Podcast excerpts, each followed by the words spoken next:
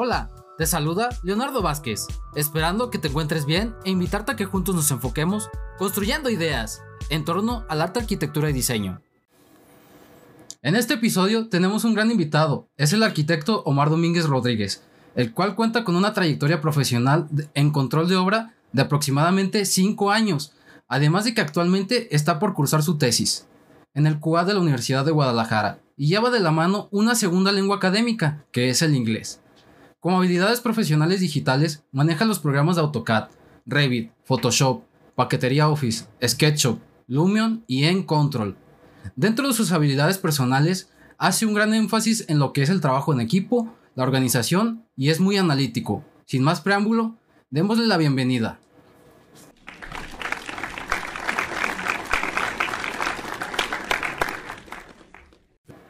Hola Leonardo, muy buenas tardes a ti y pues a todo tu auditorio. Buenas Muchas tardes. gracias por la introducción y pues por la invitación a tu podcast. Muchas gracias por aceptar la invitación de la entrevista y por tu tiempo más que nada. No, no, al contrario, es, es un placer. Bueno, Omar, sin tanto rollo, demos inicio a las preguntas para nuestra audiencia, introduciéndonos como en el mundo laboral o real, como decimos, porque la escuela es muy diferente ahora sí que al trabajo, ¿no? ¿Cuánto tiempo llevas dedicándote a la gestión de obra? Eh, pues a partir, empecé en el 2017, entonces pues son como tú lo dijiste aproximadamente cinco años y pues contando, ¿no? ¿Y qué fue lo que te motivó a realizar o más bien introducirte ya a la gestión de obra?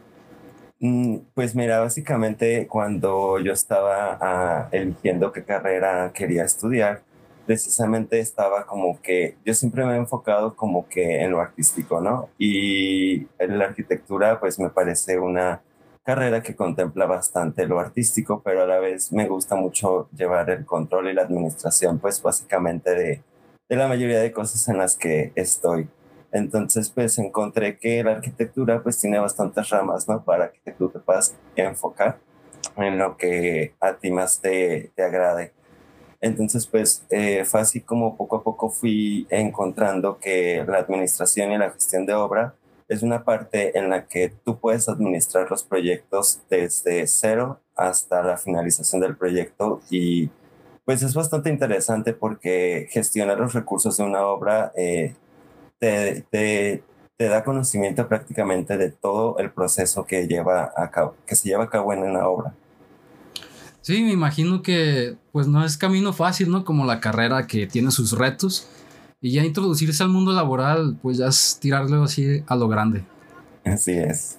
¿Cuáles son las implicaciones que tiene este puesto, digamos, de la gestión de la obra? Pues son bastantes. Fíjate que eh, más que nada tienes que saber controlar pues tu presupuesto, saber comunicarte y comunicar las ideas de lo que es, porque si tú tienes un presupuesto pues es algo muy fijo, ¿no? Algo que, que es posible que no pueda, no deba cambiar eh, en cuestión de pérdidas. Entonces tú tienes que gestionar esos recursos y hacer la gestión con el personal que tú, este, que lleva a cabo la obra, desde los subcontratistas, desde el cliente, desde colaboradores de la misma empresa. Entonces, eh, pues la mayoría de implicaciones son esas, los tiempos, eh, los recursos que cambian. Eh, hay, hay, por ejemplo, materiales que son muy cambiantes en precio, como el acero. Entonces, si tú no tienes una buena gestión del el acero, tu obra se puede encarecer. Ah, también tienes que saber gestionar bien tu personal, porque pues eh, si una obra no se ejecuta en los tiempos pues, indicados, también vienen este, contratiempos económicos y, y, y después puede llegar al punto legal. Entonces, pues sí, son bastantes. Es una responsabilidad inmensa comparada, digamos que con hacer un proyecto en la escuela, ¿no? Porque ahí nada más es el profe, pero ya en el mundo real ya es un jefe, hay implicaciones legales, como tú mencionas, y además de no salirse de cierto rango, ¿no? Así es, totalmente. Sí, como dices, yo creo que en la escuela nos enseñan a, a tener creatividad y a tener, este, a saber desarrollar o crear un proyecto de, en forma artística, ¿no? Pero eh, ya al momento de estar fuera tienes que aprender también a gestionar ese proyecto que, que se está creando, ¿no? Saber cuánto cuesta una, un, no sé, un solo elemento que tú piensas que va de acuerdo a la estética o, o a la composición de tu obra, pero también tienes que pensar en lo económico de ese material, ¿no? Sí, sobre todo ahora en tiempos actuales la inflación sí le pega duro a los materiales, ¿no? Sí, totalmente. Sobre todo ese es un punto muy interesante. Tienes que también tomar en cuenta el contexto en el que estás este, viviendo y en el cual se está desarrollando tu obra, ¿no? Un ejemplo muy grande pues fue lo de la pandemia. Eh, ese hecho pues histórico encareció muchos el precio de muchos materiales porque pues tú sabes que por ejemplo el acero muchas veces se, se, compra de Estados Unidos o de China y son mercados que pues, al ser tan importantes suelen ser muy volátiles con eh, cuestiones como, como esto de la pandemia, ¿no? Y hablando un poco de, del puesto, ya ves que existen diferentes ramas como mencionas. ¿El sueldo que percibe este puesto que tienes es justo? Porque me imagino que son muchas actividades a realizar. Sí, son bastantes. Fíjate que eh, si tú como recién egresado este, te enfocas en... Yo siempre he creído que es muy importante que desde el punto en el que tú ya sabes qué es lo que quieres especializarte, eh, hagas toda tu experiencia en eso.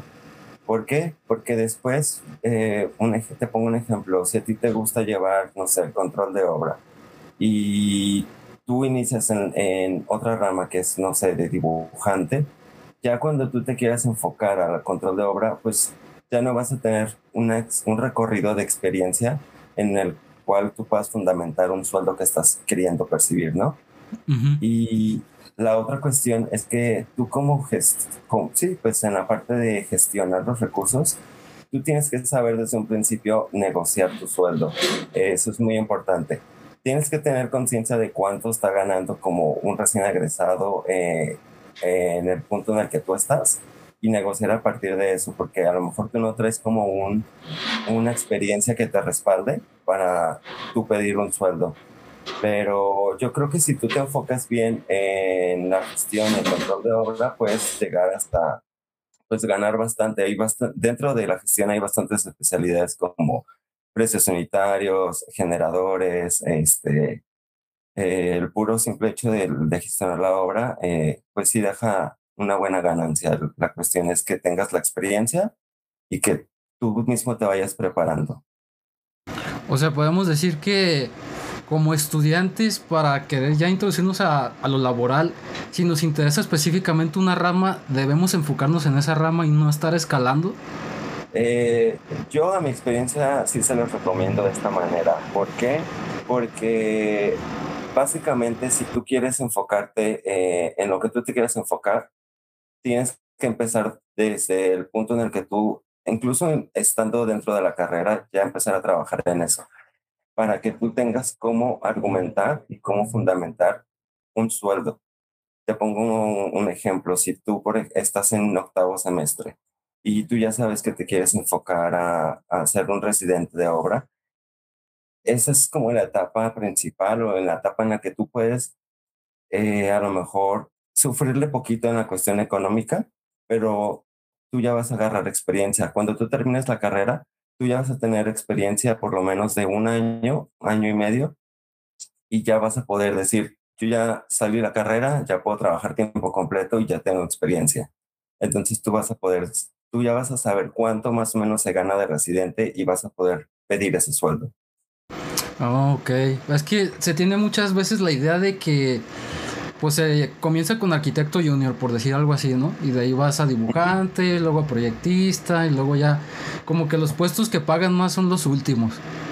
Sí, eh, pues es que ahora sí como yo te digo, hay muchas partes de la arquitectura. Puedes ser dibujante, puede ser gestión de obra, puede ser residente, puede ser incluso este, supervisor de acabados, en ventas, en eh, proyectos inmobiliarios, puedes enfocarte en lo que tú quieras. A lo que yo voy con esto es que si tú sabes, por ejemplo, que vas a ser dibujante, pues empieza a ser dibujante a, en cuanto tú puedas. Si puedes trabajar y estudiar, a por lo menos desde octavo semestre, séptimo semestre, yo sí te lo recomiendo, para que por lo mismo tú ya tengas un recorrido eh, laboral y vayas adelante de gente que a lo mejor apenas va a salir la carrera, pero no tiene la experiencia que tú ya vas a tener.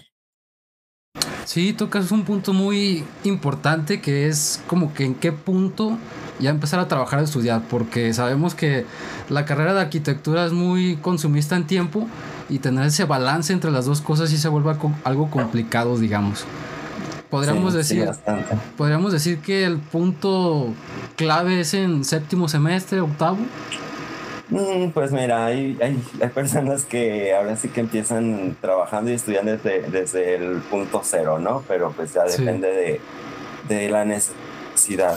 Pero para mí, a mi gusto, si puedes trabajar y estudiar, eh, sería a partir de séptimo, octavo semestre, que la carga, tú sabes que al principio de la carrera la carga académica es mucho más grande en, la cuestión de que pues estás aprendiendo algo totalmente nuevo, ¿no? Y en este punto, pues ya tú tienes como que las credenciales necesarias para salir al, al mercado laboral. La malla se puede ver que, pues, te retacan de todo lo importante para que ahora sí tú ya empieces también a picarle piedra, digamos, ¿no? Así es, totalmente. Y hablando de, ahora sí que de los proyectos, ¿qué tipo de obras gestionas? Mira, yo he estado, eh, estuve en una empresa este, mexicana que se enfocaba en la construcción vertical de concreto. Eh, te estoy hablando desde uso habitacional, eh, uso comercial, mixtos, este, y básicamente pues era totalmente vertical. Al momento yo no he gestionado vivienda horizontal ni este, en serie, ¿no? Todo lo que me ha tocado gestionar es la vivienda vertical o edificios comerciales en sentido vertical. Y actualmente estoy trabajando en otra empresa que gestiona o se dedica a project management para eh, eh, dos empresas en Estados Unidos.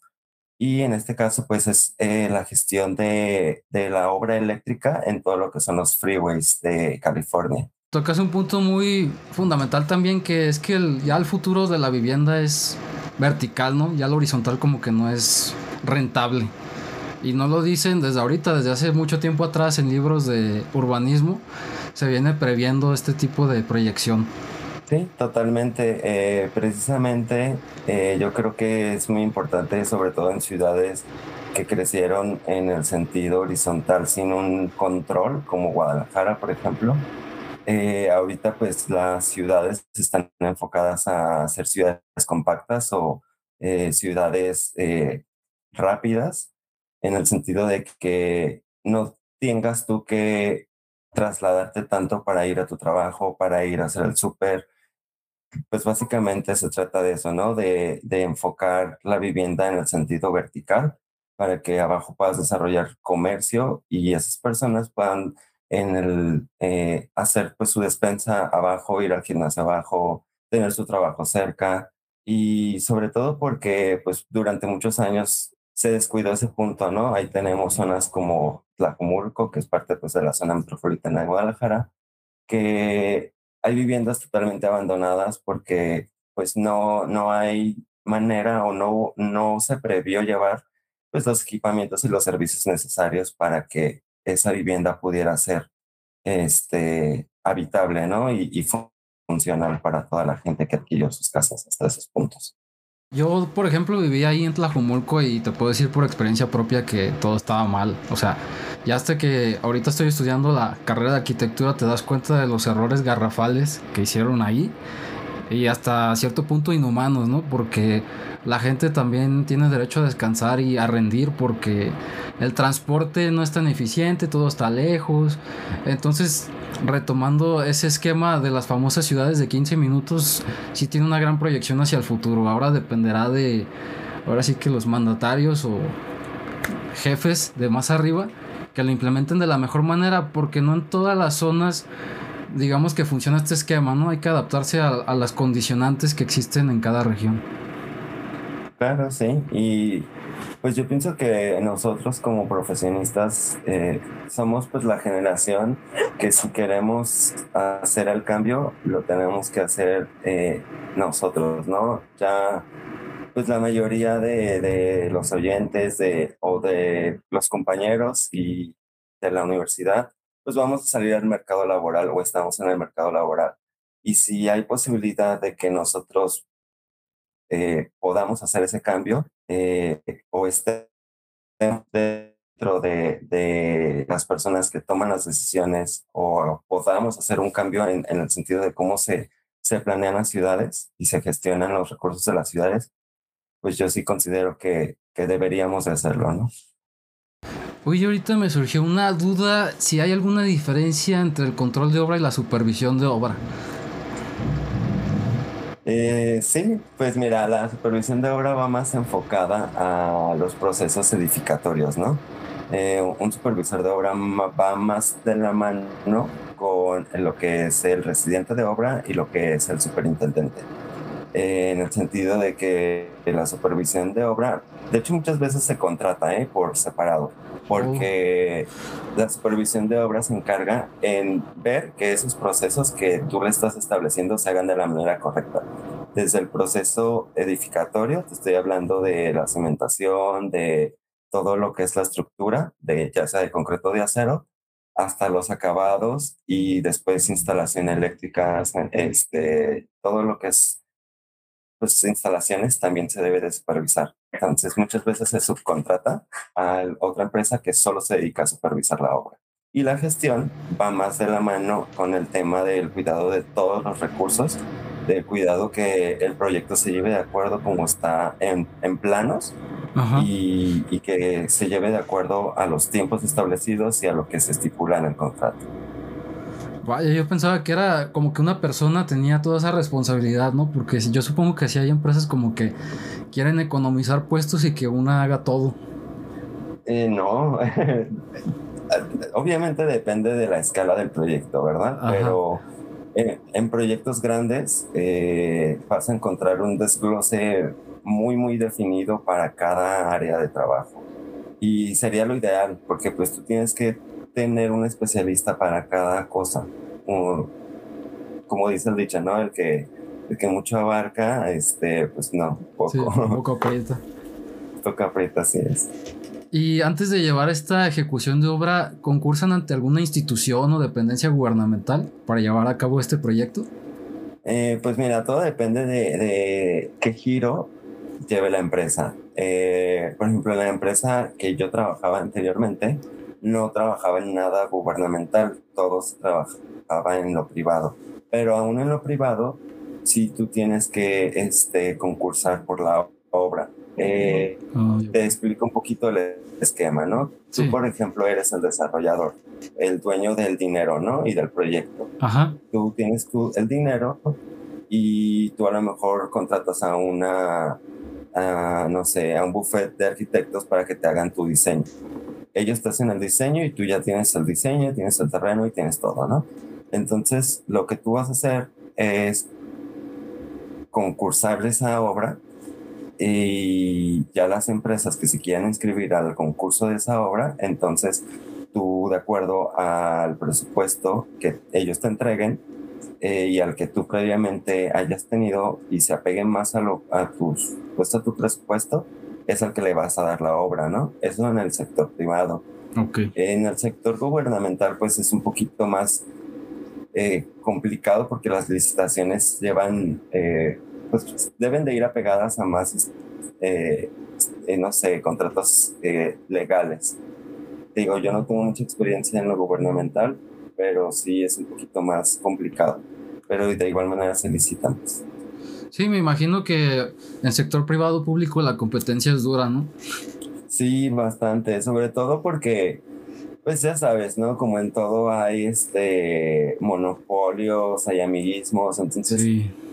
si es una empresa grande, pues obviamente ya va a tener ciertas conexiones, pero si tú como empresa, no sé, que va iniciando, te enfrentas a esos monstruos, pues sí te va a tocar pues picar piedra, ¿no? Desde muy abajo y sobre todo el tema de que tú desde la carrera tienes que empezar a socializar con la gente para ir haciendo conexiones. Sobre todo porque, pues como tú dices, esta es una industria que se maneja por hasta cierto punto favores también para poder hacer ciertos proyectos, porque yo creo que de manera limpia a lo mejor sí se logra, pero tardas más, ¿no?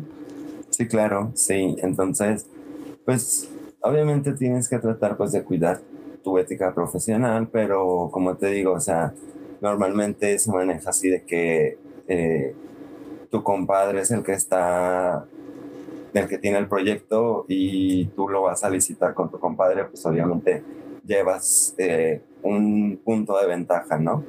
solo por ser amigo de la persona que es dueña del proyecto. Y cuando te otorgan el, el proyecto, digamos, ¿hay alguna agenda o tiempos límite para que se culmine la obra? Sí, totalmente. De hecho, es lo que más se cuida. Eh, tú cuando concursas la obra, lo concursas todo, o sea, tienes que hacer tú un catálogo de conceptos con sus, precios unitarios, que es lo que regula que tu proceso edificatorio va a costar tanto, ¿no? Sí. Y ese mismo va calendarizado y se hace como un tipo machote de un contrato en el cual se apega con el precio que tú estipulaste y con los tiempos que tú estipulaste. Entonces, si tú ganas el concurso, tienes que apegarte a esos tiempos. Obviamente, debes de considerar los tiempos en los que se hace el concurso y todo esto, ¿no? Pero cuando tú ganas, tú ganas desde el punto en el que tú te comprometiste en hacerlo en un mes o dos meses. ¿Y existe alguna sanción por no cumplir estos tiempos? Sí, se, se estipulan en el contrato. Ahora sí que, por ejemplo, cuando tú concursas también, eh, la otra parte tiene que revisar las sanciones que, que, en el contrato se están estipulando. Hay sanciones que la verdad que sí son muy altas, hay otras que a lo mejor no tanto, este, pero sí, totalmente tienes que pagar sanciones por no cumplir los tiempos que tú estableciste. Y digamos que también puede presentarse la situación en que por ciertos materiales, digamos, la existencia, la obra se retrase, ¿no? Sí, sobre todo como te digo, de, el tema del acero es bien delicado, eh, porque si hay escasez de acero o si el acero cuesta más de lo que tú tenías contemplado en tu presupuesto, pues es algo que te va a afectar totalmente. Digo, a lo mejor eso tú lo puedes gestionar con el cliente, pero obviamente el cliente te va a decir como de que pues no es mi problema, o sea, tú lo debiste de haber contemplado, ¿no? Entonces son detalles que tú tienes que cuidar bastante, sobre todo eh, en el tema de los acabados y cuando son acabados de lujo, porque si tú en el proyecto pusiste que querías, no sé, un mármol italiano y no lo puedes conseguir en los tiempos que tú estableciste, pues ahora sí que tienes tú que ser responsable de que ese mármol esté en el tiempo en el que se tiene que instalar. Digamos que es de vital importancia respetar las etapas, ¿no? Más que nada de la construcción, porque yo creo que también se ve alterada el concepto del proyecto hasta cierto punto si todo sale mal por materiales, por personal, etcétera. Entonces debes estar como que terco, ¿no? Con lo que ya tienes. Sí, sí, es bien importante eso. Eh, es un punto que, que yo considero muy importante, sobre todo porque el cliente es muy dado a decir, esto ya no me gustó. Entonces, tú tienes que tener la habilidad de gestionar que lo que se proyectó sea lo que se va a ejecutar. Y si no es así, hacer que el cliente sea responsable de esos cambios, ¿no? Si el cliente va a tener en cuenta que esos cambios van a traer contratiempos y puede traer incremento de costos con respecto al presupuesto. Entonces sí es bien importante ese punto. Sí, me imagino que también los clientes cuando ya van a ver, digamos, la casa o la obra, cambian de opinión radicalmente y eso afecta en los tiempos, y, pero ya como tú dices es responsabilidad del cliente y que sea consciente de que los tiempos se van a ver un poco alterados. Así es, sí, sí, sí, sobre todo como dicen que eh, la esposa del dueño o del cliente es la que más hace los cambios, ¿no? Porque pues básicamente es quien va a, a, regir en el espacio, ¿no? Quien va a, sobre todo en, México y Latinoamérica, que la figura femenina es la que gestiona toda la casa, ¿no? Entonces sí es, sí es bien importante que tengas en cuenta esos puntos y que le hagas saber al cliente pues, la importancia de sus decisiones, ¿no? Y hablando un poco en cuanto al personal, eh, digamos, ¿cuántas personas son necesarias para gestionar una obra de manera adecuada? Pues todo depende de la escala del proyecto. Eh, normalmente cuando tú haces tu, tu catálogo este, de conceptos, tú ahí haces eh, tus cuadrillas, ¿no? Cuántas cuadrillas y de, de, qué número de personas se componen esas cuadrillas para hacer ciertas actividades. Si estamos hablando de una obra de gran escala, pues obviamente necesitas cuadrillas para carpinteros, cuadrillas de, de fierreros, cuadrillas de albañiles, este, de eléctricos, y normalmente pues tú tienes que saber cómo se, o de cuántas personas se, se comprende una cuadrilla para tal ejecución de la obra. Hay veces que solo necesitas un aprendiz y un maestro de obra, o necesitas, este, no sé, un dos aprendiz y un maestro de obra. Digo, todo depende de cómo tú uh, organices tu catálogo y de la escala del proyecto. Me imagino que, digamos, en una casa habitación es menos personal, ya en un edificio de usos mixtos, pues ya se requiere de más. Así es, totalmente. Sí, sobre todo porque en las casas de habitación, tú sabes que muchas veces tú traes tus cuadrillas y tú ya sabes que el albañil este, eh, puede hacer ciertas cosas, ¿no? Multitask. Entonces, pues ya contemplas a esa persona. No, y hay que tenerle también cierto respeto, ¿no? A cada trabajador, porque cualquier trabajo es honorable. Sí, totalmente, totalmente, porque pues como tú dices, eh, cualquier este, trabajo es honorable y aparte, para que las cosas salgan bien, tienes tú que tratar a la gente con respeto, ¿no? Saber que tu equipo de trabajo es esencial para poder sacar el trabajo. Y hablando de trabajo en equipo, ¿qué tan importante es el trabajo de manera cohesiva para poder realizar las obras? Porque ya ves que muchas veces las personalidades chocan o los métodos de trabajo no van con una persona pues fíjate que en el mundo laboral y como en el académico te vas a encontrar de todo, ¿verdad? Trabajar en equipo este, es fundamental eh, para que tú puedas desarrollar un proyecto. Tienes que tú saber tratar a todos los tipos de personas, saber cómo tratar a cada persona eh, en lo individual y en lo grupal.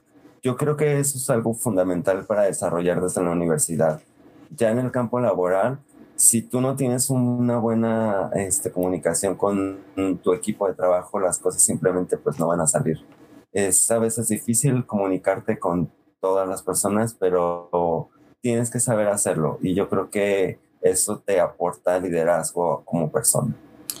Y más que nada cuando, por ejemplo, se toman las cosas de manera personal o quieren que les hables de una forma bonita, entre comillas, ¿no? ¿Tú qué estrategias llevas para ahora sí que manejar los equipos? Porque, por, digamos, porque es mi amigo, le voy a dar un trato más, menos rudo. O sea, debe haber un trato especial para cada una de las personas o debe haber uno para todos igual. Pues mira, eh, he aprendido que en el sentido que que tú sepas respetar y comunicarte con tu equipo es en el sentido que ellos te responden, ¿no? Eh, sí se debe de tratar a cada persona en el sentido eh, individual, eh, en la cuestión de que no, obviamente no le debes de faltar respeto a nadie, pero tú sabes cómo, cómo comunicarte con cierto tipo de personas por cómo ellos lo van a percibir, ¿no? Cómo ellos van a recibir la información. Hay personas que a lo mejor eh, tienes que explicarles las, las formas de hacer las cosas de una manera más explícita, de, de, una manera más detallada. Hay personas que no, personas que simplemente tienes que darles una orientación y, tienes, o sea, a lo que voy con esto es que tú tienes que saber las habilidades de cada persona que compone tu equipo. Eh, obviamente no tienes que tú hacer eh, diferencias en el sentido de que esta persona es mi amigo y lo voy a tratar diferente. No a lo que voy es que tienes que saber cómo hablar con las personas en lo laboral. Sí tienes que tener una línea marcada eh, entre la amistad o lo personal a lo laboral. Sí, más que nada que pasa muchas veces que no se le puede hablar, digamos, estricto por tener miedo a romper cierto límite de amistad, ¿no? Sí, no, eso... Yo pienso que cuando tú haces una amistad en el trabajo, lo primero que tienen que saber ambas personas es que el trabajo es una cosa y la amistad es otra. Y siempre cuando este, sepan esa, esa diferencia, yo creo que ambas cosas pueden coincidir, ¿no? Y además, eh, digamos, cuando forman equipos, ¿es con el personal ya establecido de la empresa o te permiten a ti formar el tuyo? Pues depende de, de cómo se maneja la empresa. Normalmente, tú cuando llegas a un proyecto o a una empresa de ceros, pues sí, no, no, tú no te puedes poner tus moños de yo quiero a mi equipo, ¿no? Eh, ellos te van a, a, conformar tu equipo. Yo creo que más bien eso se va dando conforme a tú te vayas desarrollando junto con la empresa. Si tú, por ejemplo, eh, ya estás en tu segundo proyecto, es probable que ellos te digan, oye, ¿con quién trabajaste mejor o con quién trabajas mejor? Tú forma tu propio equipo para tu segundo proyecto. Normalmente lo que suele pasar es que si un equipo de trabajo gestionó bien un proyecto, a, a todo ese equipo lo mueven para gestionar otro proyecto. Y lo que también se da mucho en la gestión de proyectos o en los proyectos es que si alguien no funcionó para ese tipo de proyectos, se descarta, no en el sentido de que se, se despide, sino en el sentido de que se le busca otra orientación para que se pueda desarrollar de una mejor manera. Y sobre todo que da resultados, ¿no? Porque ya estás ligado a rendirle cuentas a la empresa y ya tienes un sueldo y un puesto. Ya no hay nada de excusas, digamos, como, digamos, en lo académico, que sí está el profesor, pero es muy diferente allá tener un jefe. Sí, totalmente. Aquí ya no hay maneras de decir, este, denos, no sé, en la escuela de repente es muy dado de que eh, como alumnos pues le pedimos más tiempo al profesor por tanta carga, ¿no? De que tenemos en las demás materias. Aquí no, aquí existe que se entrega tal fecha y tal fecha se entrega. No hay manera de que no, se, no salga el trabajo. Incluso si a ti te estipulan una fecha, tú tienes que prever entregarla antes. Y sí, o sea, es totalmente cierto eso que dices. Tienes que ser ahora sí que doblemente responsable de lo que estás haciendo.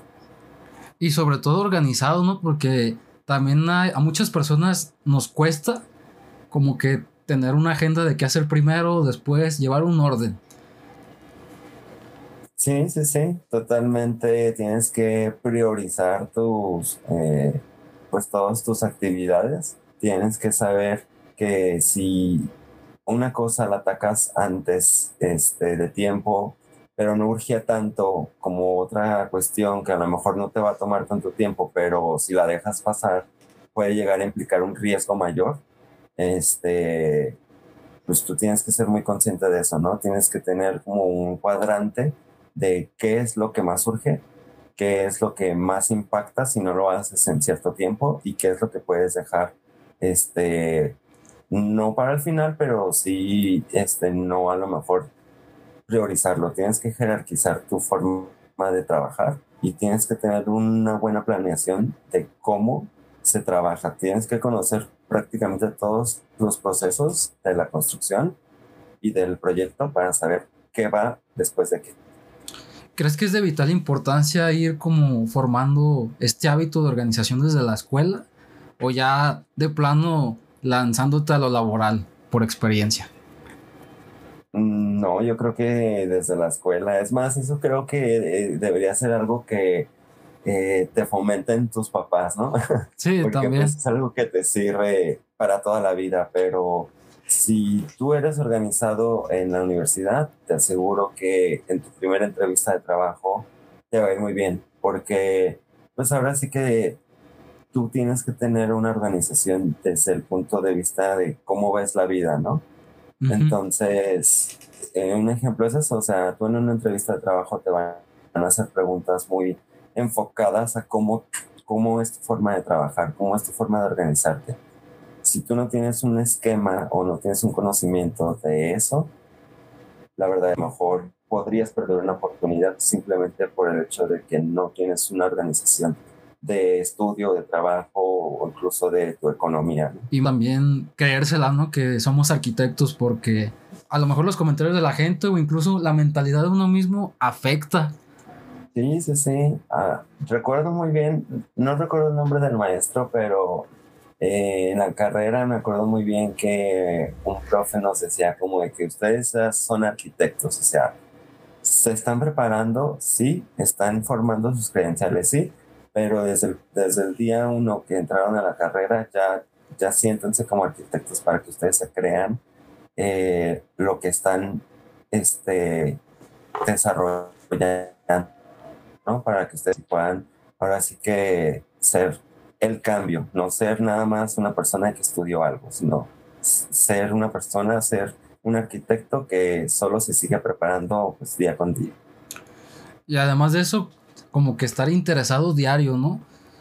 De cierta manera ser un poco obsesivo por la arquitectura porque la verdad nunca es suficiente, siempre hay cosas nuevas que aprender y en lo personal a mí eso es lo que me gusta de la carrera, que siempre hay un nuevo reto que está en puerta.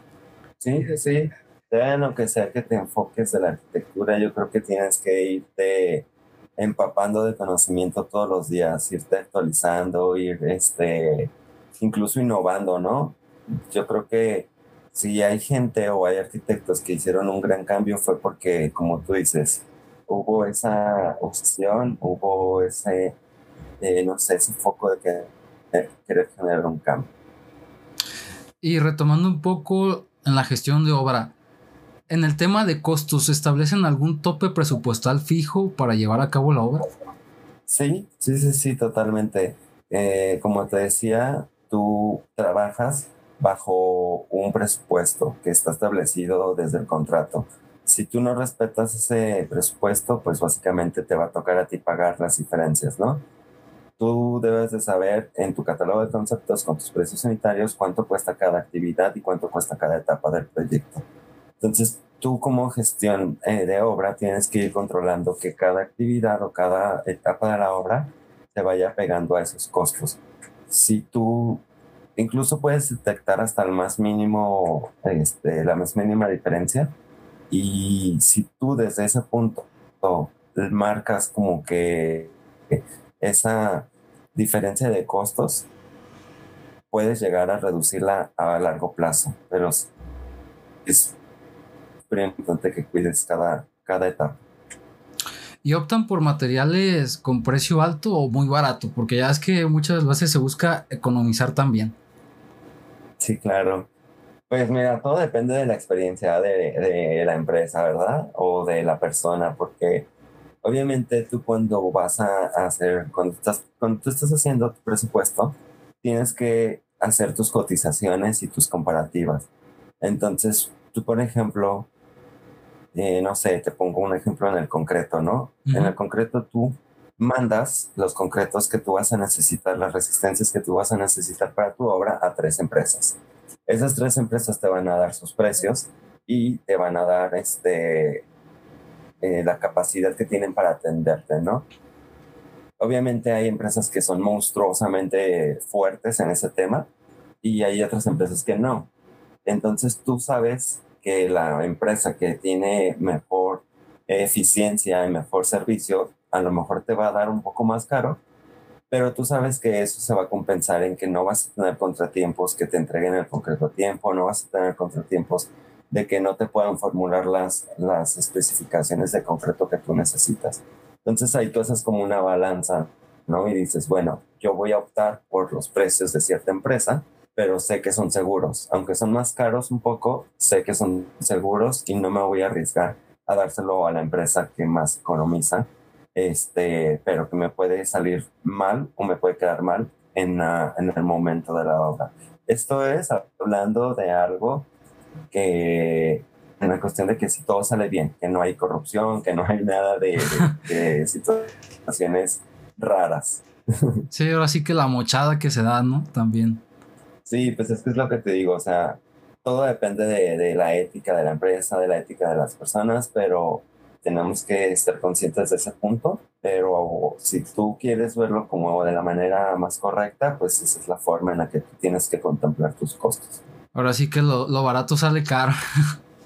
Sí, sí, totalmente. ¿eh? La verdad es que a veces por, por ganarte una mochada, al rato terminas pues, arriesgando tu trabajo, arriesgando el trabajo de más personas precisamente porque si tú metes materiales de mala calidad, pues tú sabes y eres consciente que en algún punto ese material va a salir mal, ¿no? Esa obra va a salir mal. Sí, se va a caer encima de la gente porque hacemos proyectos para vidas humanas y no tenemos que olvidarnos de eso. Totalmente, sí, es muy cierto eso. Y durante el proceso de la obra, supongo que si te has quedado sin los recursos que ya se habían comprado y de esta manera se ve afectado todo. Sí, justamente te pongo un ejemplo, hace en mi actual trabajo, este, normalmente para las empresas en Estados Unidos es un poquito diferente porque eh, son muy estrictos. Todo lo tienes que comprar en el sentido de que se tienen que apegar a las especificaciones que el gobierno establece. Entonces, si tú no compras algo bajo esas especificaciones, los inspectores del gobierno te las van a rechazar. Entonces, un ejemplo fue que teníamos que instalar un, eh, es un sign, es como un, un letrero eh, de, no sé si has visto estos letreros eh, para cruces peatonales con un monito, ¿no? Que son unos letreros amarillos que tienen un, monito peatonal este, para que, como indicación de que puedes cruzar. Pues total de que el que se había comprado en el inicio de la obra se lo robaron. Y pues nosotros por emergencia tuvimos que volver a comprarlo, ¿no? Pero el, el vendor o el, el, sí, el que nos suministraba el material nos mandó uno que no tenía la misma luminiscencia que el que pedía las especificaciones. Entonces, como tenía una luminiscencia mayor, pues encandilaba a la gente. Y entonces no, no nos permitían instalarlo porque debía tener una, eh, una iluminación más baja. O sea, ese grado de, de estrictos son en, en California. Entonces tuvimos que esperar a que nos mandaran el correcto. Y ese tiempo pasaron como tres semanas. Ese tiempo a nosotros nos estaba costando eh, alrededor de, creo que, no sé, creo que eran 150 dólares por cada día que pasaba, que, nos, que la ah, empresa tenía que, que solventar. Así es, por un error de un descuido que alguien no dejó bajo llave esa, ese, ese letrero. Y se lo descontaron. Entonces es, es muy importante. Pues es que digo, no, imagínate descontarle a esa persona tanto dinero, pues más bien es o, o lo corres o, o, lo corres o lo corres. Te vas a dejar en la calle, ¿no? Sí. Sí, sí, sí. Todo por la responsabilidad, ¿no? Que estar despistado. Sí, sí, sí. Entonces son detallitos que a lo mejor tú dices en el momento no, no ves el impacto, pero son, son cuestiones que, que tienen un impacto muy grande porque pues era, ese elemento era el único que nos faltaba para poder entregar la obra. O sea, imagínate, una obra de alrededor de, creo que eran como creo que eran como unos 2 millones de dólares el costo de esa obra. Ay, güey. Y solo por un letrero no podíamos entregar ni cobrarla. Ahora sí que las cosas sencillas también parecen complicadas. Totalmente, sí, sí, sí. Tienes que tener mucho cuidado con las cosas mínimas. y cuando, por ejemplo, en un hipotético caso de que la obra se haya hecho mal con materiales malos, ¿sobre quién cae la responsabilidad de, digamos, un juicio legal? Pues totalmente sobre la empresa. Así haya sido fulanito el que hizo la corrupción y se llevó el dinero, quien tiene que responder es la empresa. ¿Por qué? Porque el contrato pues lo firma la empresa. A lo mejor tú como empresa puedes proceder legalmente hacia esa persona, ¿no? Pero mientras procedes, tú como empresa tienes que solventar ese juicio y en dado caso de que salgas perdiendo, pues pagar el dinero por las compensaciones de esa obra. Normalmente hay algo, hay un punto muy importante en las cuestiones legales que son las fianzas. Normalmente cuando tú empiezas una obra se tienen que sacar fianza y esa fianza lo que asegura es que después de, de que tú entregas la obra durante un año, esa fianza va a ser válida. Entonces, si algo sale mal en la obra, el cliente o el dueño de la obra cobra esa fianza, porque es la manera como un seguro para tú cobrarte algo que está mal hecho, ¿no? Y también tú como empresa es por una forma de asegurarte que si algo está mal, no vas a sacar dinero eh, de golpe, porque tú fuiste ah. pagando esa fianza durante el proceso de la obra. No, sí está fuerte el asunto, porque también hay que tener la, como tú dices, la ética y la conciencia, porque yo creo que hay personas que ni pueden dormir. Sí, sí, sí, totalmente. Créeme que es uno de los trabajos, o sea, llevar la ejecución de una obra es uno de los trabajos más complicados porque pues, sobre ti recae todo, o sea, todo el costo de la obra, todo el impacto de esa obra. Imagínate, si algo sale mal, pues prácticamente te va a tocar a ti resolverlo. Sí, incluso me, me han contado que llegan hasta meterlos a la cárcel. Sí, sí, totalmente. Eh, también este, he sabido de casos así, de que hay gente que se roba material, por ejemplo acero, y pues la empresa tiene que proceder legalmente contra él y pues la única manera es pues meter, sí, meterlos a la cárcel porque pues a lo mejor no tienen cómo pagar, ¿no? Hay otras empresas que, por ejemplo, sobre todo en el sector inmobiliario es muy dado, ¿no? De que eh, hacen una preventa y básicamente el dueño se puede ir con ese dinero y terminan pues encarcelados precisamente porque no tienen cómo pagarle a toda la gente que compró esos apartamentos y que les robó. Entonces sí es, es un sector de, de, la economía, todo lo que es la construcción y el sector inmobiliario es un sector muy importante. Sí, me imagino que pues por algo están las normas y hay que seguirlas, porque ya ves que en la escuela te incitan a que te apegues a ciertos reglamentos o que existen los planes parciales y debes seguirlo al pie de la letra. Sí, es sobre todo en, eh, pues, desde el punto en el que vas a edificar una casa, un monumento, un edificio, tienes que apegarte a toda la normativa que, que está en rigor, ¿no? Porque precisamente es la forma en la que tú puedes decir, yo hice las cosas bien si tú sabes que estás haciendo algo por mochada o estás haciendo algo mal, pues prácticamente te arriesgas a que en cualquier momento pueda pasar una circunstancia que te perjudique, ¿no? Y ya entrando un poco en, en el final de la entrevista, ¿has tenido alguna anécdota que haya marcado algo positivo en tus comienzos de la carrera de arquitectura y en lo laboral? Ah, a ver, si me pregunta complicada, ¿no? Porque, por ejemplo, en la, en la carrera, en los comienzos de la carrera, yo pienso que sobre todo les recomiendo a toda la gente que va empezando que le agarren amor a la carrera. Porque yo pienso que en los primeros semestres es donde te das cuenta, ¿no? Si en verdad estás ahí porque te gusta o solo estás ahí porque este, seguiste la corriente o la indicación, ¿no? Pero conforme vas desarrollándote en la carrera, siento que más cariño le vas agarrando. Hay un punto incluso de la carrera que le agarras odio. Este, sí, sí, sí, o sea... Las repentinas.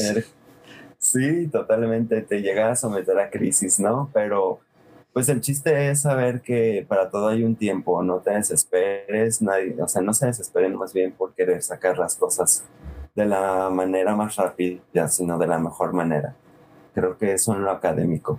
Y en lo laboral, este, pues mi consejo es ese, el, el que te decía al principio. Si tú ya quieres enfocarte en algo, eh, lábrate un camino de experiencia desde el día uno, ¿no?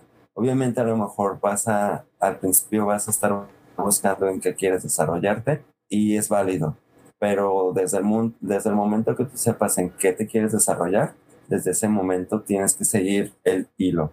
Porque si después tratas de, te pongo un ejemplo, si tienes, no sé, trabajaste dos años como residente, pero tú en verdad lo que querías era ser proyectista, son dos años que tú ya no tienes experiencia de proyectista. Y cuando tú quieras iniciar como proyectista, vas a tener que iniciar desde el sueldo más bajo, desde el punto más bajo, porque tú no tienes experiencia.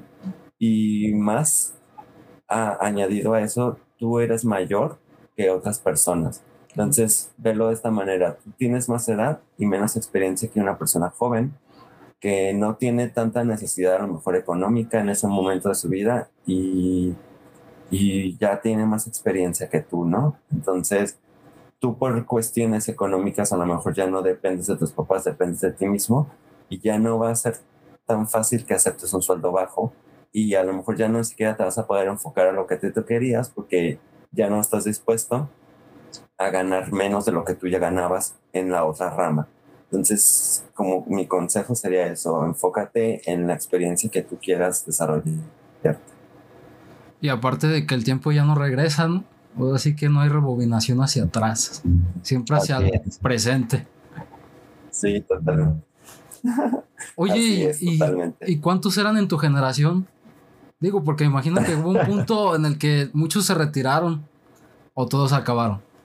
Pues mira, es, es mm, o no todos acabaron o no hemos acabado eh, juntos, ¿no? Porque yo creo que eso es algo muy marcado en arquitectura. Si entramos 50, a lo mejor 10 van a salir en el tiempo que debían salir.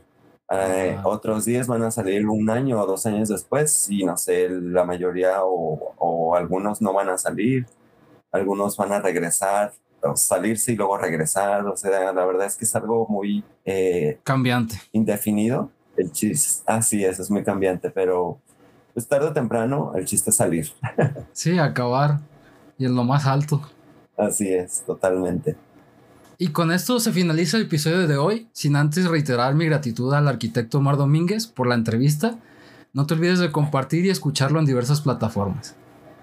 Hasta pronto.